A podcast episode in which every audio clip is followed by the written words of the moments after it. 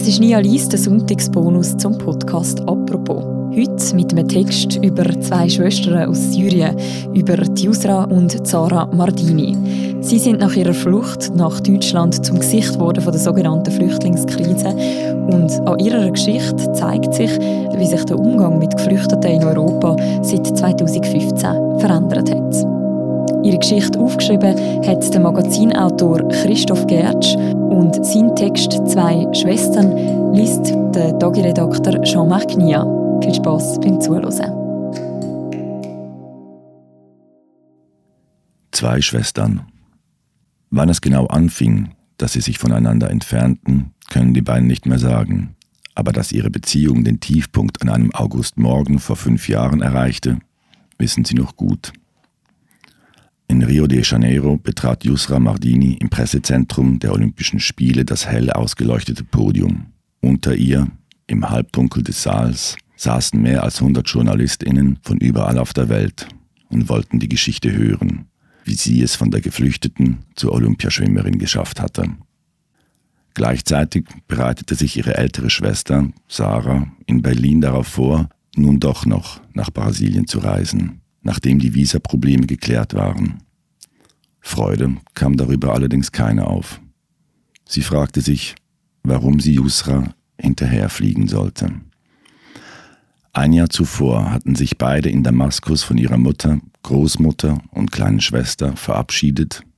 Der Vater arbeitete damals in Jordanien, um aus Syrien über die Türkei und Griechenland nach Mitteleuropa zu fliehen wie in jenem Sommer allein auf dieser Route etwa eine Million Menschen. 25 Tage waren sie unterwegs.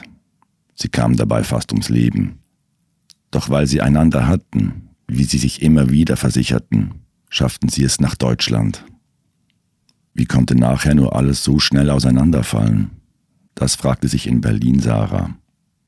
Yusra, die Sarahs Unglück spürte, aber den Grund dafür nicht kannte, saß auf dem Podium in Rio und hoffte, ihre Schwester würde wenigstens für den Beginn der Wettkämpfe zu ihr stoßen. Sie wollte diesen Moment unbedingt mit ihr teilen. Ich habe die beiden im Herbst 2015 kennengelernt, kurz nach ihrer Ankunft in Berlin. In Rio saß ich als Sportreporter im Schwimmstadion, seither hielt ich Kontakt. Für diesen Text habe ich mich nun noch einmal lange mit den Schwestern unterhalten. Sarah ist die aufmüpfigere der beiden. Laut, stolz, launenhaft. Sie kann hart zu sich selbst sein, eckt an und lässt sich nicht sagen. Yusra ist die angepasstere. Sie hat etwas Schüchternes an sich und ist sich selbst gegenüber sehr achtsam. Zuerst bin ich mit Sarah verabredet über Zoom. Sie befindet sich in einer Gruppenunterkunft in der spanischen Hafenstadt Buriana, wo sie sich mit den Seenotretterinnen der Sea-Watch 4 auf ihre erste Mission im Mittelmeer vorbereitet. Sie wirkt nervös und rastlos und weiß nicht, wann sie zurückkommen wird. Mit Yusra spreche ich ein paar Tage später, ebenfalls über Zoom. Sie sitzt in ihrer Wohnung in Hamburg, wo sie inzwischen lebt, und erholt sich von einem strengen Morgentraining. Mitte Juli wird sie nach Tokio reisen, um zum zweiten Mal das Flüchtlingsteam an den Olympischen Spielen zu vertreten. Dieses Flüchtlingsteam, das Refugee Olympic Team, kam 2016 auf Initiative des Internationalen Olympischen Komitees zustande als Zeichen der Solidarität mit Geflüchteten. Das Team bietet jenen Sportlerinnen und Sportler eine Startmöglichkeit an Olympischen Spielen, die nicht mehr für ihre Heimat antreten können. Identifikationsmerkmale sind die olympische Flagge und die olympische Hymne. In Rio de Janeiro bestand es aus zehn Mitgliedern in drei Sportarten. Diesen Sommer wird es beinahe dreimal so viele Teilnehmer und Teilnehmerinnen stellen. Sarah, geboren 1995, und Yusra Mardini, geboren 1998, sind in Daraya aufgewachsen, einem Vorort der syrischen Hauptstadt Damaskus. Ihre Mutter arbeitete als Physiotherapeutin und lehrte sie, dass Bildung die stärkste Waffe einer Frau ist und sie in der Schule aufpassen sollen. Der Vater war Trainer des Schwimmnationalteams und nicht besonders zurückhaltend, wenn es darum ging, seine Töchter ans Wasser zu gewöhnen. Er warf sie ins Becken, als sie knapp gehen konnten, und fischte sie wieder heraus. Der Vater war besessen davon, dass aus ihnen gute Schwimmerinnen werden, und erwartete sie jeden Tag nach der Schule zum Training egal ob Sarahs Schultern schmerzten oder Yusra eine Ohreninfektion hatte. Unter einem Porträt von Präsident Bashar al-Assad zogen die Mädchen ihre Längen. Sie wussten, ihr Vater würde stolz sein, wenn sie schnell wären. Doch mit der Zeit liebten sie das Schwimmen auch unabhängig von ihm. Wenn sich jemand darüber entsetzte, dass sie Badekleider trugen und im Schwimmteam mit Männern verkehrten, waren sie nur noch überzeugter, das Richtige zu tun. Mit zwölf Jahren Ende 2007 gewann Sarah, die Ältere, an den Panarabischen Spielen in Kairo eine Silbermedaille. Nicht im Schwimmen, sondern als Staffelmitglied im modernen Fünfkampf, einem Wettbewerb, bei dem auch geschwommen wird. Von 22 Ländern war Syrien bei diesen Spielen das fünfbeste.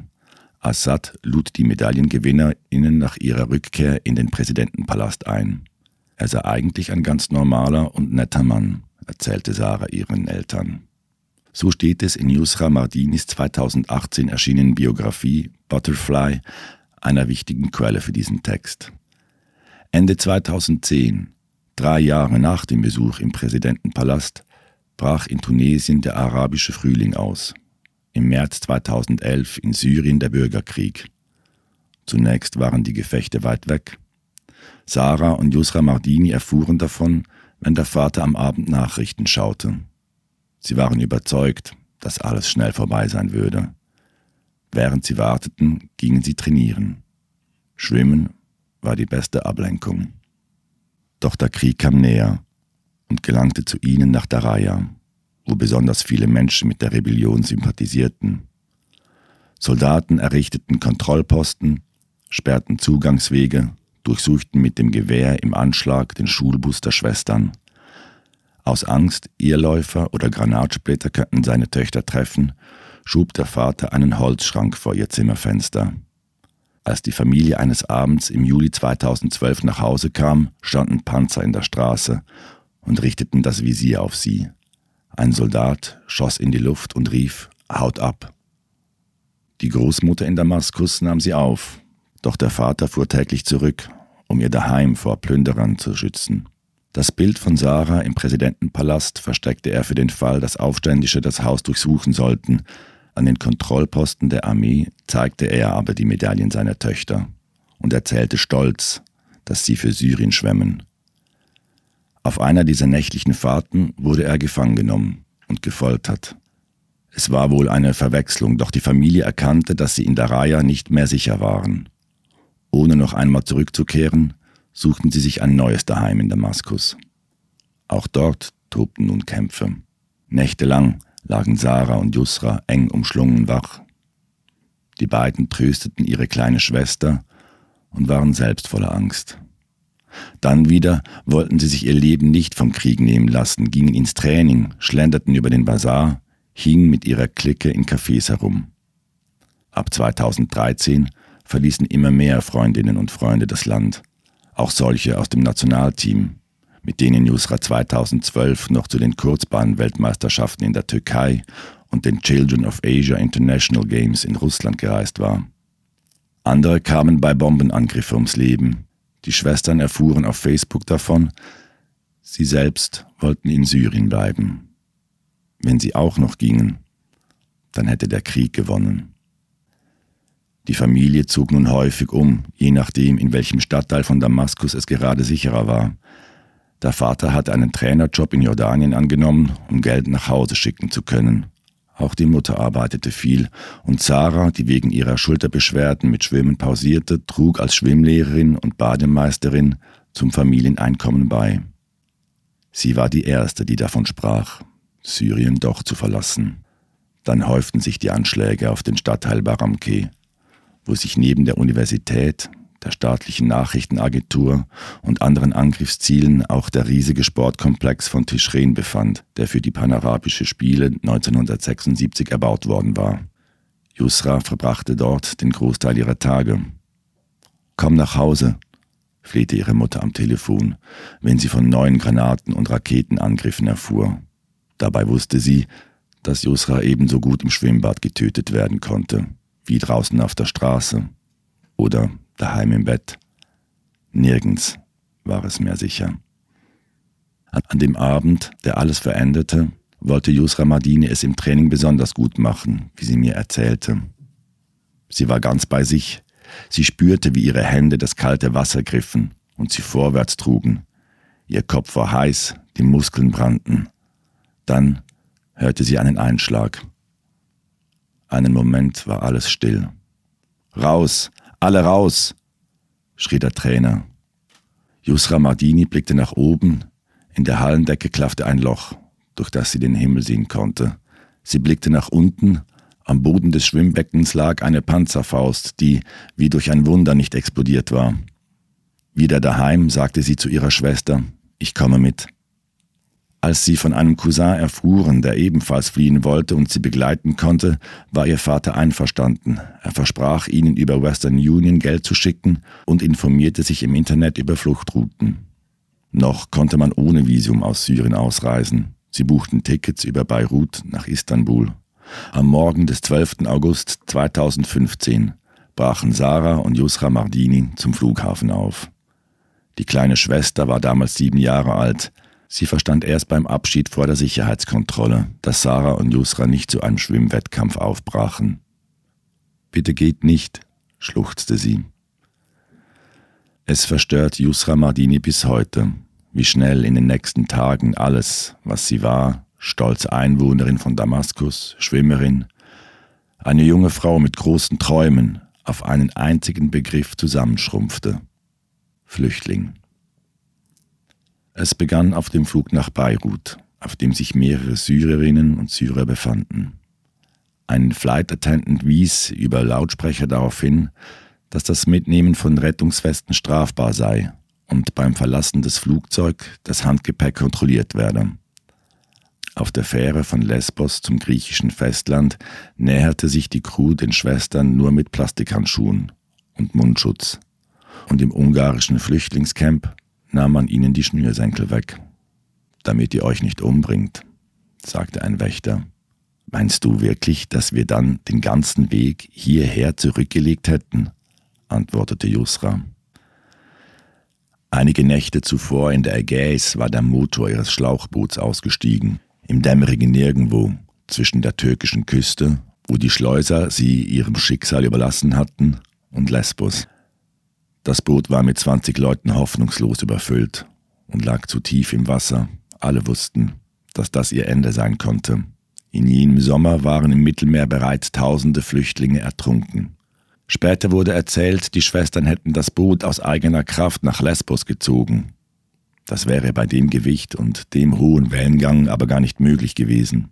Doch als zwei Männer, wohl um das Boot zu entlasten, ins Wasser sprangen, wagten sie sich hinterher und während der Motor anging und ausstieg, anging und ausstieg, hielten sie das Boot schwimmend auf Kurs. Sie redeten den NichtschwimmerInnen im Boot Mut zu, obwohl sie sich selbst fürchteten. Sie strampelten mit den Beinen, ruderten mit den Armen, froren. Mit der Zeit konnten sie sich vor Erschöpfung kaum noch über Wasser halten. Eine Dreiviertelstunde dauere die Überfahrt, hatten die Schleuser gesagt. Nach mehr als drei Stunden waren die Strapazen endlich vorbei. Sie hatten Lesbos erreicht. Die Nacht in der Ägäis war nicht das Ende, sie war ein Neuanfang. Als Sarah und Yusra Mardini über Griechenland, Mazedonien, Serbien, Ungarn und Österreich schließlich Deutschland erreichten, am gleichen Wochenende wie 20.000 andere, hatte sich ihre Geschichte bereits verselbstständigt.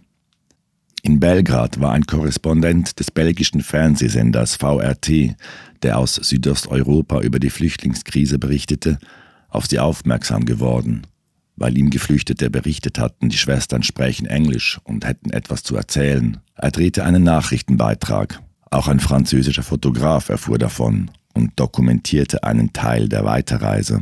Später zudem ihren neuen Alltag in Berlin.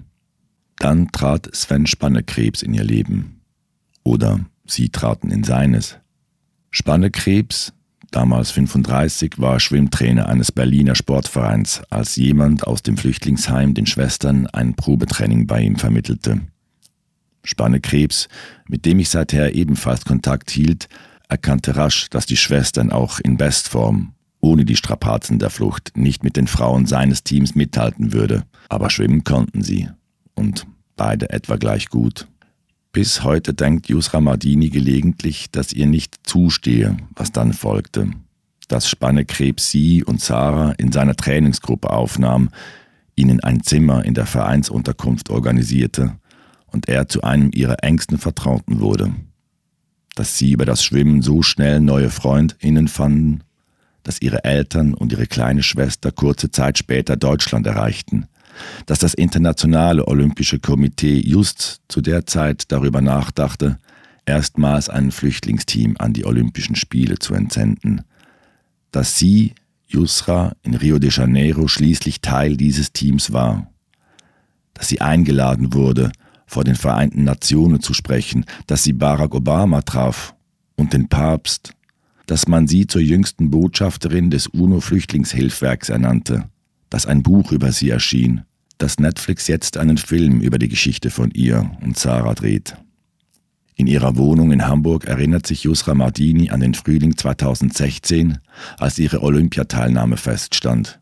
Viele freuten sich mit ihr, doch sie vernahm auch jene Stimmen, die lästerten und sagten, sie habe die Qualifikation gar nicht verdient. Das schmerzte, weil ich selbst genauso dachte, sagt sie. Es fehlte nicht viel und ich hätte die Einladung ausgeschlagen. Ich war überzeugt, mir diese Chance nicht selbst erarbeitet zu haben. Ich wollte mich mit meiner Leistung qualifizieren, nicht mit dem Status einer Geflüchteten. Das Problem war nur, dass es kein Team gab, für das ich mich hätte qualifizieren können. Sportlich gesehen hatte ich keine Heimat mehr. In der Gemeinschaftsunterkunft der SeenotretterInnen erinnert sich ihre Schwester. Als Yusra mir erzählte, sie sei für das Flüchtlingsteam ausgewählt worden, war ich so eifersüchtig, dass ich sie nicht einmal umarmte. Ich fühlte mich ausgeschlossen. Als wir Syrien verließen, hatte auch ich die Hoffnung, in Europa meine Schwimmkarriere fortsetzen zu können. Jetzt ging Yusra an die Olympischen Spiele, während ich wegen meiner kaputten Schulter nicht mal schwimmen durfte. Die Medien verstärkten die Spaltung noch, Sie erzählten nicht mehr die Geschichte von Yusra und Sarah, die ihre Flucht überlebten, weil sie schwimmen konnten. Sie erzählten von Yusra, ich war die namenlose Schwester. Heute bedauere ich, dass ich auf sie so wütend war und es nicht schaffte, ihr meine Gefühle zu erklären. Aber ich war zwanzig. Alles war neu. Ich kam nicht klar damit, dass sich zuerst so viele für mich interessierten und dann niemand mehr. In dieser Stimmung flog Sarah Mardini im August 2016 nach Rio de Janeiro, ihrer Schwester hinterher. Ihren ersten Einsatz hatte Yusra über 100 Meter Delfin. Sie war im ersten von sechs Läufen eingeteilt, dem langsamsten. Sie schwamm auf Bahn 4 neben Sportlerinnen aus Ruanda, Katar, Grenada und dem Jemen. Delfin ist die anspruchsvollste, zum Zuschauen aber auch spektakulärste Schwimmdisziplin. Nie spürt man die Energie im Wasser deutlicher. Eigentlich heißt die Disziplin nur in der Schweiz so, wegen der Wellenbewegung des Körpers unter Wasser und der geschlossenen Beinen. Der englische Name ist zutreffender. Butterfly. Schmetterlingsschlägen gleich warf Yusra ihre Arme nach vorne, hob sie über das Wasser wie Flügel und wendete bei 50 Meter als Erste. Doch dann büßte sie an Tempo ein und die Schwimmerin aus Grenada zog vorbei. Mit den letzten Zügen drehte Yusra wieder auf, wie ihr Vorbild Michael Phelps, und gewann den Lauf. Sarah sah ihr von weit oben auf den Tribünenrängen zu, aber in Gedanken war sie abwesend. Einige Nächte später scrollte sie sich durch ihre Facebook-Nachrichten. Tausende Menschen hatten sich bei ihr und Yusra gemeldet, seit ihre Geschichte bekannt geworden war. Die beiden kamen mit Lesen kaum nach. Sie stieß auf die Nachricht eines Flüchtlingshelfers aus Lesbos. Er schrieb, dass eine Psychotherapeutin den Kindern in Camp die Geschichte der Madini-Schwestern erzähle, um ihnen Mut zu machen. Und weil die Kinder so gern sein möchten, wie Sarah und Yusra, gebe er im Meer nun einigen von ihnen Schwimmunterricht. Er lade sie gerne für zwei Wochen nach Lesbos ein, schrieb der Helfer weiter, auch wenn er vermutlich nicht mit einer Zusage rechnete. Ich komme, antwortete sie. Ein Jahr zuvor hatte Sarah Mardini diese Insel nach einer lebensgefährlichen Flucht durch das Mittelmeer so schnell wie möglich verlassen wollen. Nun kehrte sie zurück und stellte verwundert fest, wie viel die Flüchtlingskinder vor allem über ihre Schwester Yusra wussten, ihren Geburtstag, welche Zeiten sie in Rio de Janeiro geschwommen war, ihre Lieblingsfarbe. Sarah blieb nicht zwei Wochen, sie blieb mit kurzen Unterbrechungen zwei Jahre, zuerst freiwillig, weil sie den Eindruck hatte, dass sie hier gebraucht wird, dann als Gefangene. Sie arbeitete als Übersetzerin und Türsteherin für eine Praxis, die sich im Camp Moria um die ärztliche Versorgung der Geflüchteten kümmerte. Sie sammelte Spenden, damit die Menschen in Camp Karatepe endlich Waschmaschinen zur Verfügung hatten.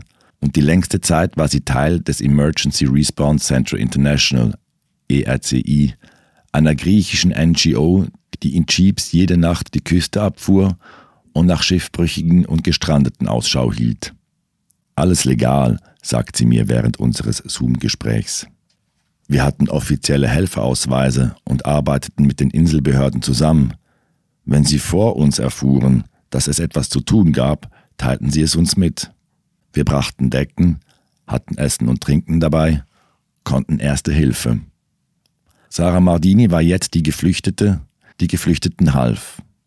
Dass die anderen im Team deswegen besonders rücksichtsvoll mit ihr umgingen, störte sie allerdings. Sie wollte niemanden zur Last fallen und verdrängte die Erinnerungen an die eigene Flucht, ließ die neuen Eindrücke nicht an sich heran.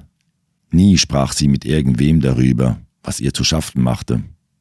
Lange wusste sie selbst nicht, wie es ihr wirklich ging. Sie glaubte, auf der Insel ihre Bestimmung gefunden zu haben, und ein Stück weit stimmte das wohl. Sie war die muslimische Flüchtlingshelferin mit den Tattoos, die Überlebende, die zurückgekehrt war. Sie war die Frau, die in der Schlange vor der ärztlichen Praxis auch Männer zur Ordnung mahnte. Mit Stereotypen aufzuräumen war ihr Ding. Dann merkte sie, dass der Einsatz sie auslaugte.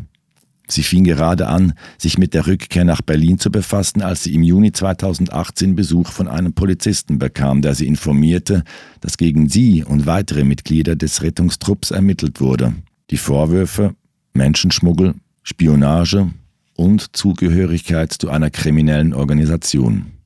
Sarah Mardini musste lachen. So absurd war das. Sie suchte einen Anwalt, damit der sich um alles kümmerte. Schon länger erschwerten die griechischen Behörden den Helferinnen und Helfer auf der Insel die Arbeit, oft mit fragwürdigen Methoden. Sarah dachte, diese Sache erledige sich rasch. Doch am 24. August wurde sie am Flughafen von Lesbos verhaftet, als sie zurück nach Deutschland reisen wollte. Gleichzeitig kam es zu Festnahmen von weiteren ERCI-Mitarbeitenden. Sarah Mardini erzählt.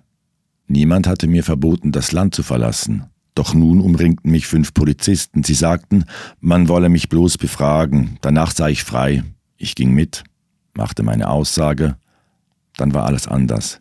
Ich wurde in Handschellen gelegt und zur Polizeistation gebracht. Man steckte mich in einen winzigen Raum mit zwei anderen Gefangenen. Duschen hatte es nicht. Und wenn wir aufs Klo wollten, mussten wir einen Wächter rufen. Es hieß, hier werde ich bis zum Verfahren bleiben. Ich kann nicht beschreiben, wie es da drin war. Aber wie ich mich fühlte, werde ich nie vergessen, und wie ich behandelt wurde, werde ich den Leuten dort nie verzeihen. Eine Woche später überführte man Sarah Mardini in ein Frauengefängnis in Athen. Nach 107 Tagen wurde sie im Dezember 2018 freigelassen, ohne dass es zu einer Gerichtsverhandlung gekommen war. In einer großen Online-Aktion hatte sich Amnesty International für sie eingesetzt. In der Anklageschrift die griechische Medien damals veröffentlichten, wurde den ERCI-Mitarbeitenden vorgeworfen, sie hätten mit Schleusern zusammengearbeitet, um Flüchtlinge nach Lesbos zu bringen.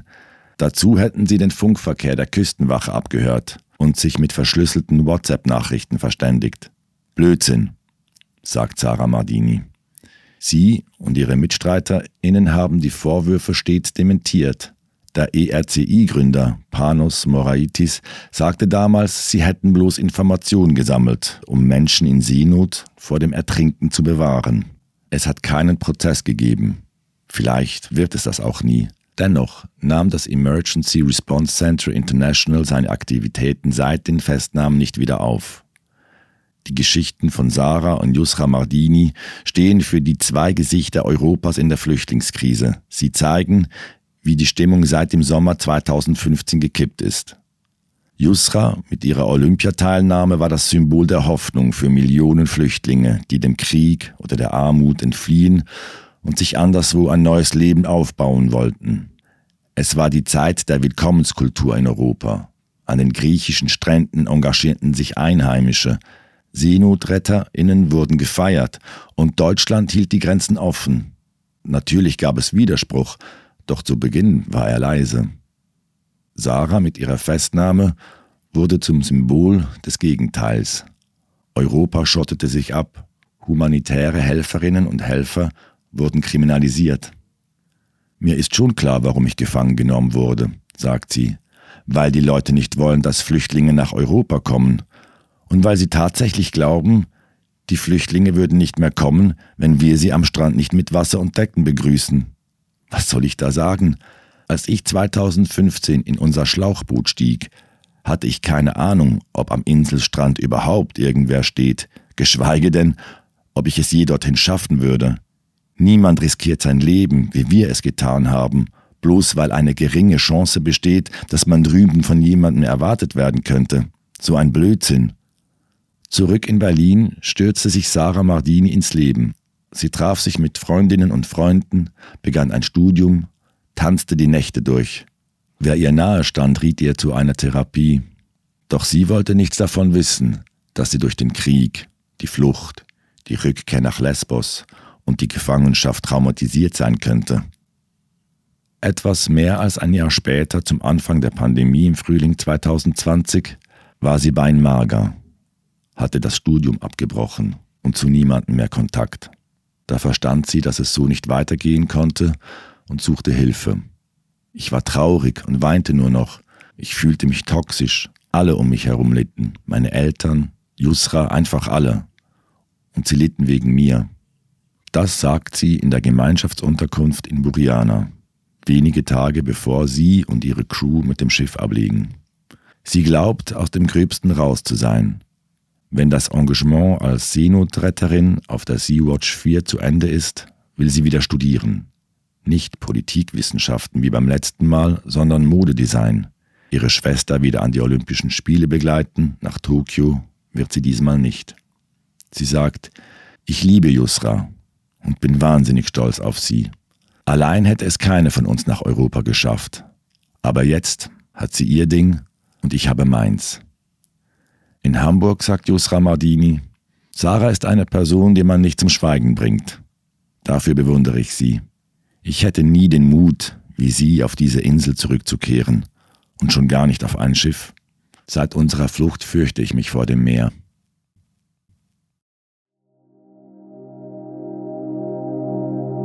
Zwei Schwestern ist ein Text von Christoph Gertsch, vorgelesen vom Tagiredakteur Jean-Marc Nia.